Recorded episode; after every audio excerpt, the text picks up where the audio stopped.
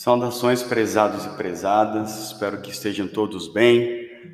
Nessa audioaula iniciaremos a, a discussão é, do que seria uma espécie de aula inaugural dessa disciplina, que se chama Sociologia Política. Né? E a intenção dessa disciplina é apresentar para vocês alguns dos principais movimentos é, dentro que existiram dentro do pensamento político. Né? A ciência política uh, é uma uma espécie de campo que se encontra dentro das ciências sociais, né? Ciência política, uh, as questões políticas se tornaram tão uh, amplas e complexas que foi necessário criar um subcampo dentro das ciências sociais para tentar analisar, explicar explicar, compreender os grandes teóricos políticos e fazer pesquisas e análises dentro dessa da questão política, que a política envolve uma, uma, uma série incontável assim, de, de elementos dentro de, um, de, um, de grupos, dentro de sociedades. Né? É, então a ideia é isso, né? apresentar a vocês aos poucos durante a disciplina alguns dos principais movimentos existentes dentro do pensamento da ciência política, né? Alguns, sobretudo, aqueles que têm um caráter mais clássico, né? Pois bem, quando a gente fala de, de, de, ciência política, algumas palavras-chave vêm à nossa mente, né? E algumas delas, geralmente, estão associadas à cidadania. E esse é um ponto. Esse é um ponto importante porque o texto de hoje vai apresentar né, é, algumas noções clássicas do conceito de cidadania e algumas concepções mais recentes, novas noções sobre cidadania. Para tanto, foi escolhido um texto escrito pela, pela Maria del Carmen Cortizo em 2003. Esse texto foi escrito e tem como título Matrizes Clássicas e Novas Noções de Cidadania. Isso esclarecido, então a gente, qual é o objetivo da, autora aqui? Né? Apresentar alguns dos principais autores clássicos, em alguns momentos clássicos, no desenvolvimento desse conceito de cidadania e, traz, e trazer à tona também, né, trazer para o artigo algumas concepções mais novas. Esse é o objetivo dela, tá? fazer uma espécie de um apanhado geral. Lembrando que esse é um conceito muito amplo, muito complexo, envolve uma infinidade de reflexões. E esse aqui, obviamente, com um artigo, apenas um artigo, ele, ele, ele só tem o objetivo de demonstrar a amplitude que esse conceito tem e as formas que ele, que ele foi ganhando no decorrer do processo da história do pensamento político. Tá? Hum. Esclarecido isso, então a gente vai começar a falar é, sobre o que é cidadania, né? E a gente vai remeter logo aos clássicos, alguns autores clássicos, é, começando pela filosofia na Grécia Antiga, né? Mas antes de, de, começar a tratar os autores clássicos acerca do conceito de cidadania, é, se eu perguntasse para vocês o que é cidadania, né? Vamos supor que vocês pausassem essa aula nesse momento e refletissem um pouco aí que, que, que, que respostas vocês dariam para mim. Fiz a pergunta, você pausou, refletiu um tempo, Aí depois você voltaria e tentaria me responder. O que, que será que representa esse conceito, certo? O que, que ele quer dizer? Ou, ou quais são as ideias que estão geralmente associadas ao conceito de cidadania? É muito comum que alguém poderia dizer assim, ah, professor, é a questão dos direitos e deveres. Essa é uma, uma noção que se convencionou-se a associar-se à cidadania, né? Óbvio também que isso já traz uma dimensão, porque a cidadania está atrelada a uma noção de direitos, importante, de fato. Né? É...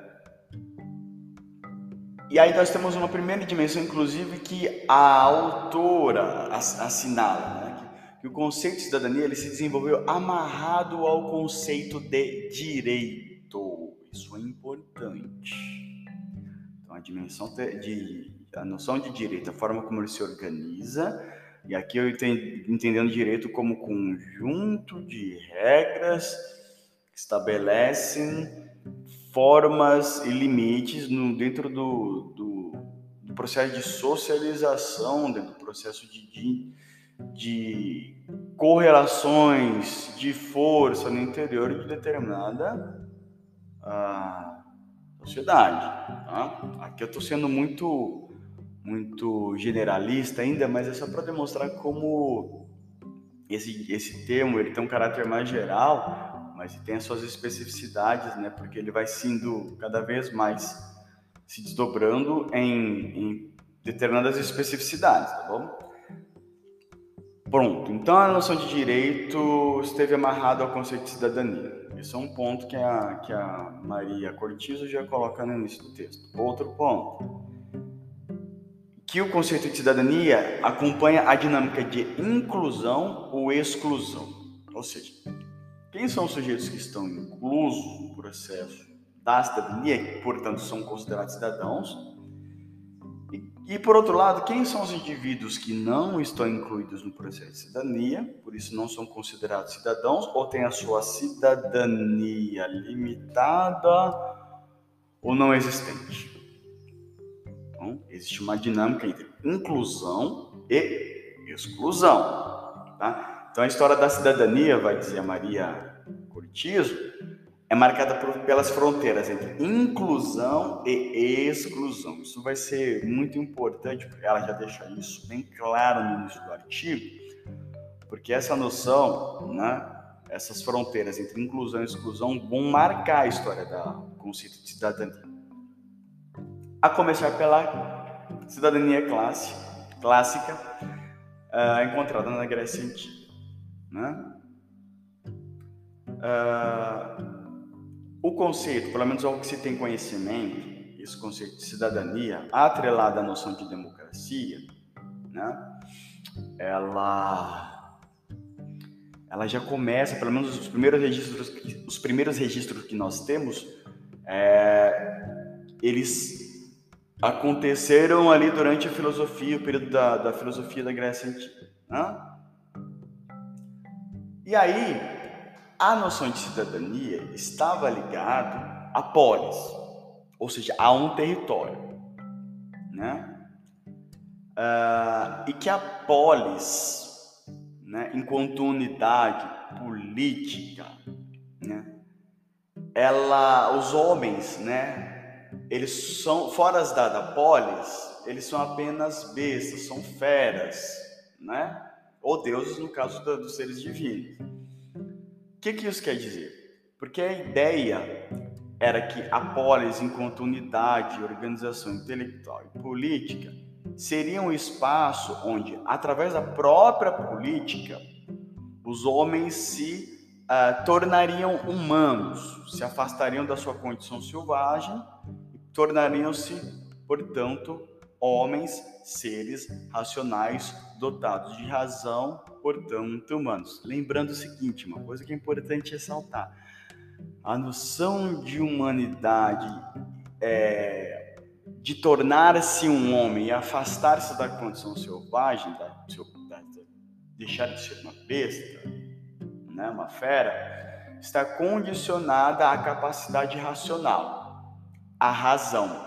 Não é sem motivo que o racionalismo é um movimento muito forte durante a filosofia grega antiga, porque seria, segundo esse racionalismo presente dentro da filosofia grega antiga, sobre, é, entre os seus principais é, entre os seus principais representantes, tem-se como pressuposto a ideia de que a razão é através da razão que os homens se tornam homens se tornam humanos, através da razão que os homens, atra, é, através da razão que os homens conseguem compreender e dar respostas aos dilemas uh, aos os fenômenos da natureza e aos dilemas do próprio homem. Então, existe uma valorização constante à razão. Isso tem relação com a política e com a cidadania. Alguém pode me perguntar, mas qual é a, qual é a relação, professor Rodrigo, da, da, da cidadania com esse racionalismo, esse ódio à razão? É porque, segundo os autores clássicos, sobretudo aí a gente vai, aí eu vou, é, é, vou dar uma ênfase é, a Aristóteles, né? Porque Aristóteles foi um sujeito que é, tentou trazer para a filosofia alguns dilemas pragmáticos e práticos existentes dentre os homens. E dentre os dilemas que foram discutidos por Aristóteles, ou seja, o homem no seu plano prático, na sua vida cotidiana, né? Aristóteles ele traz a questão política para o interior da sua filosofia. E aí ele desenvolve uma série de reflexões acerca do conceito de cidadania. E aí, para ele, a, a cidadania é, um, é algo que é, é uma condição, é um status atribuído àqueles que têm a capacidade racional, seres dotados de razão, e que através dessa razão eles têm condições de tomar as decisões políticas no interior da polis. Então, a polis, enquanto unidade política, ela é organizada e as decisões acerca das, da, da coletividade, do universo político, são tomadas pelo conjunto de cidadãos que são dotados de razão. E através da racionalidade, eles têm capacidade de participar da vida política na polis. Então, tem um outro elemento interessante e é importante. Geralmente, o cidadão está ligado a um território. É o cidadão da polis. Né? Fora da polis, não, é, é, quem está fora da polis não é considerado cidadão. São considerados cidadãos aqueles que estão no interior da polis. Mas calma que essa é, é, ainda existe um afunilamento maior ainda sobre quem é considerado ou não cidadão. Então, primeiro aspecto, aspecto territorial é importante. Quem está no interior da só pode ser considerado cidadão quem está no interior da polis. Tá? E essa cidadania, então, ela significa pertença à comunidade, à comunidade política, que no caso é a polis. Né? E essa pertença está atrelada à participação ativa dos sujeitos políticos, dos sujeitos considerados cidadãos. Né? E tornar-se humano depende dessa participação. Né? E aí, só que tem uma dimensão excludente dessa noção de cidadania né, e certamente de democracia na Grécia Antiga. Né? Lembrando que democracia vem da junção de duas palavras, demos, cracia. Demos quer dizer ah, povo, cracia quer dizer poder. Tá? Bom, mas como eu havia dito, então tem uma dimensão excludente no interior da concepção de cidadania da Grécia Antiga. Primeiro, quem não pertence à polis não é considerado cidadão. Né? Então, tem que pertencer à comunidade. Segundo, os estrangeiros são considerados bárbaros. E sendo bárbaros, eles não têm capacidade de, eles não têm a, a capacidade racional, eles não são seres dotados de razão a ponto de poderem participar dos assuntos políticos, porque as decisões políticas carecem de uma capacidade racional ampla, intensa. E aí os filósofos, a aristocracia, né, a, que, que, dominava a, as questões políticas, eles diziam que os estrangeiros são bárbaros, portanto não podem participar da vida política. Tá? E eu estou pegando como exemplo a república, sobretudo a república, a polis de Atenas, que é que é, é, é, é usada como referência para explicar algumas questões da política da Grécia antiga, sobretudo de cidadania. Lembrando que a Grécia antiga era formada por diversas polis, cada uma com suas peculiaridades. Então a gente tem como referência esse território específico, Atenas. Pois bem, então já temos aí excluídos aqueles que não fazem parte da comunidade, não fazem parte da poli, os estrangeiros, os escravos. Os escravos também eles eram excluídos porque diziam, sobretudo, e Aristóteles dizia isso, os escravos têm uma, uma como o trabalho braçal deles é, é algo que demanda, que não demanda uma capacidade racional, então eles seriam ou como trabalho estão atrelados ao trabalho braçal, isso faria com que eles não desenvolvessem a capacidade racional. Então eles têm uma alma, é um termo que o, que o Platão disse, alma está ligada a uma espécie de essência do ser, tá bom? Não tem a ver com espiritualidade, tem a ver com uma espécie de essência, está ligada muito a uma filosofia clássica. E os escravos eram bestializados por conta da sua condição portanto, não eram seres considerados racionais. As mulheres e as crianças também têm um estatuto diferenciado e jamais, e segundo, por exemplo, Aristóteles, jamais conseguirão a humanidade plena. Vou dizer Aristóteles que as mulheres têm uma, teriam uma alma de caráter muito mais emocional, emotivo, assim como as crianças, e portanto eles não têm capacidade racional, não são dotados de razão suficientemente para participar das decisões políticas. Ou seja, ah, em suma, só eram considerados cidadãos uma pequena, uma pequena fração dessa sociedade, né? Uma espécie de elite, os grandes proprietários de terra, porque eles não, eles, não eram eles que exerciam o trabalho, né? os escravos que exerciam os trabalhos para ele. Eles exerciam, é, eles não exerciam atividade é, física, né? Eles, eles tinham, por conta disso, eles tinham é, tempo para se dedicar ao treinamento militar, né? Porque a aristocracia geralmente era quem compunha o próprio exército, e eles ficavam dedicando às grandes reflexões. Portanto, eles se autoclassificavam, se autodenominavam os próprios os cidadãos, os únicos capazes de tomar essas decisões. Então, existe uma noção de ampliação, é uma, existe uma ampliação aí da noção de cidadania, é uma coisa importante, porque eles desenvolvem né, um, um, uma reflexão inicial importantíssima para a história do pensamento político e para esse conceito, só que lembrando que é uma, é um, é ainda é muito excludente. Bom, foi dado, foi dado bastante destaque a, a, esses grupos porque eles têm uma contribuição importante, eu preciso destacá-los. Né? Aí depois passamos para a Roma Antiga. Né? A Roma Antiga, que também, de alguma ela contribuiu para dar um, um, uma trato ou para ampliar a, a, noção de cidadania e a prática da cidadania, né? E na Roma Antiga, inicialmente criou-se um conjunto de direito aos cidadãos é, de Roma e outros cidadãos das províncias. Então, a, além do conjunto de direitos que foram atribuídos aos cidadãos é, que pertenciam a Roma, ou seja, tem uma noção de territorialidade aí, né, a uma comunidade específica, mas ela se amplia, porque em Roma essa noção de cidadania ela não ficou, so, é, ficou uh, concentrada somente num território específico, que é a própria Roma.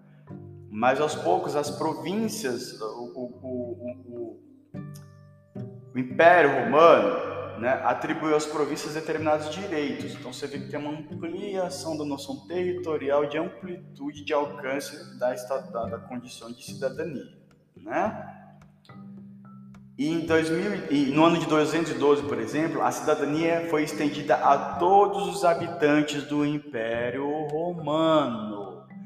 Então veja que aí existe uma, uma, uma, uma um movimento interessante, porque diferente lá da, da, Grécia Antiga, em que a cidadania estava atribuída às polis, e cada polis se auto-organizava dentro da sua forma de, de exercer a, política e a cidadania, enquanto que na Roma o império todo é organizado, ou seja, existe uma, um alcance maior dentro do território, uma amplitude maior, porque todos os cidadãos é, habitantes do império passavam a ser considerados cidadãos. Tá bom, mas existia uma diferença aí entre o conceito de cidadania romana do grego. Primeiro, a primeira diferença é essa: amplitude, é, onde o império alarga a noção de cidadania a todos presentes no império, diferente da, da Grécia Antiga, que, que, a, que a condição de cidadão estava atrelado a pertencimento a uma comunidade, a uma polis.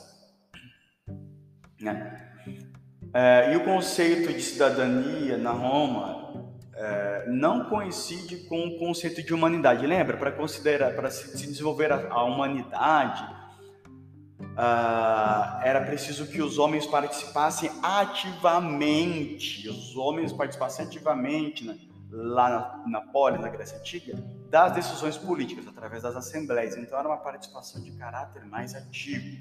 Tá? Essa noção não está presente na Roma, na cidadania Roma. Tá? Mas ao contrário, ela era uma cidadania de caráter mais passivo, né? Os, os, sujeitos eles não participavam de forma mais direta, os cidadãos não participavam de forma mais direta nas assembleias, nos, nos encontros políticos de tomada de decisão. É, essas decisões eram tomadas por uma elite política presente no interior do império. Só que essa, é, é, e essa organizada em torno de instituições políticas, ou, ou seja, centros institucionais onde as decisões são tomadas e são criados os direitos. Aí, esses direitos que são organizados por essas instituições, né, são, eles são estendidos a todos os cidadãos residentes no Império. Isso no ano a partir do ano de, de 212. Então, o que, que a gente vê aqui? Os cidadãos eles não participam necessariamente de forma ativa das decisões políticas. No entanto, eles são decisões na medida em que é garantido a ele um conjunto de direitos e esses direitos e as garantias é, relacionadas a eles são organizadas pelas instituições políticas.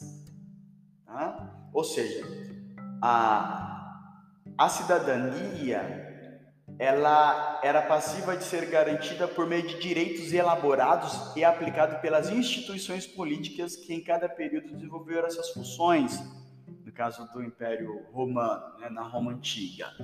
Né? E essa noção contribuiu para o desenvolvimento de instituições que modelassem e orientassem a sociedade dentro da noção de direitos, direitos que contemplavam a todos os cidadãos romanos. Né? Ou seja, os indivíduos não participavam do poder político, os cidadãos eles não participavam ativamente, mas apenas faziam usufruto de maneira passiva, né? através da garantia das instituições organizadoras desses direitos, instituições jurídicas. Né? Bom, só que em determinado momento vai, vai começar a haver algumas modificações, algumas mudanças dentro do imaginário político relacionadas ao Império Romano. Que momento é esse? E aí tem um, aí isso reverbera, isso reflete no pensamento político, na forma como a política passou a ser conduzida no Império Romano. Tá? Então vamos. Que momento é esse? É o momento em que a expansão do império em conjunto com a igreja, né? Ela realizou alianças políticas entre a sociedade política, presente nas instituições políticas, né, a partir dos representantes políticos e instituições religiosas, no caso a Igreja Católica. Tá? Então a Igreja e a sociedade política se unem dentro de uma ordem global. Né? Aí constitui-se uma unidade encaminhada para o, para o seu próprio fim pré-determinado, a consumação dos fins dos tempos. O que, que isso quer dizer? Que na cabeça, que assim, dentro de, de, ordem político ali do Império Romano, já atrelado a um plano uh, fortemente ligado a um domínio religioso, achavam que aquele momento dali em diante é, quando se fala assim, fim, fim dos tempos, dali em diante, toda a organização política deveria ser organizada por esses, pelos representantes políticos e mais a igreja. Então, isso ali, é, eles é, já entendiam que ali havia sido encontrado pleno, a plena forma de organização política, que a partir dali seria sempre assim. Né? E aí, como houve uma aliança muito forte entre política e a questão religiosa, o valor da ordem política passou a ser determinado pelo serviço que prestava em favor da salvação dos seus cidadãos. Ou seja, a política passou a ser associada a uma dimensão de salvação do ponto de vista espiritual também. E que a ordem política deveria ser determinada pela vontade divina. E a igreja era quem era a instituição que intermediava, né, em tese, a noção dos, da vontade de Deus. E aí não é sem motivo que em determinado momento de, da, da, em que a igreja ganha essa força dentro do Império Romano, é, e isso depois vai se espraiar dentro do modelo político, por exemplo, lá na Europa, monarquista, né?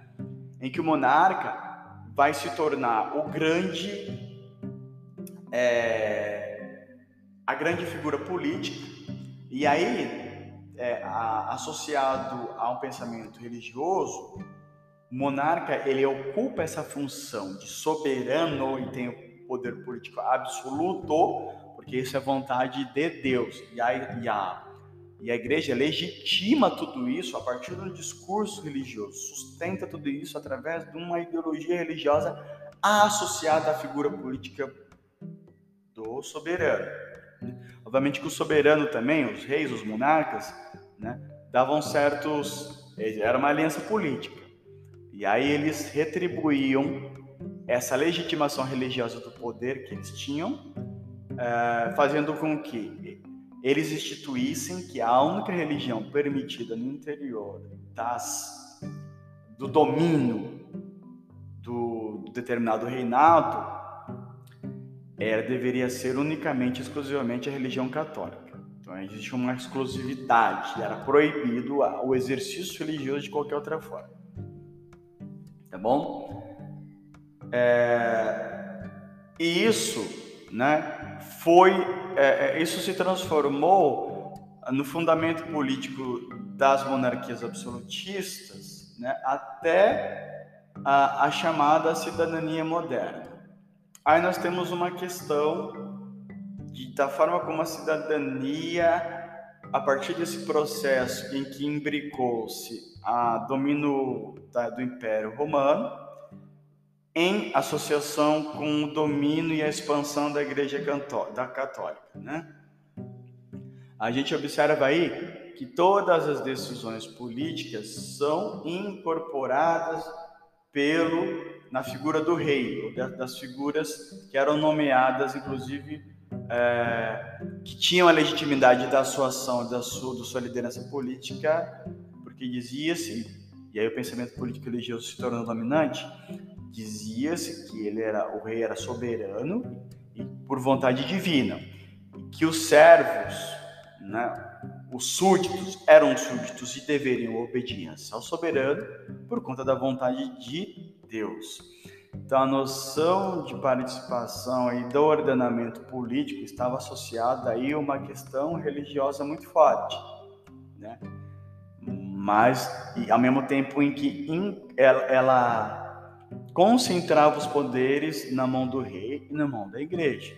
Tá bom? Isso fez com que as decisões políticas fossem concentradas em um pequeno núcleo de poder. E aí, só que passam a acontecer mudanças, né? Aí a gente está falando aí de um, de um terreno mais específico, onde houve um desenvolvimento do pensamento político que nós temos como clássico, que é uh, em, várias, em várias regiões da Europa.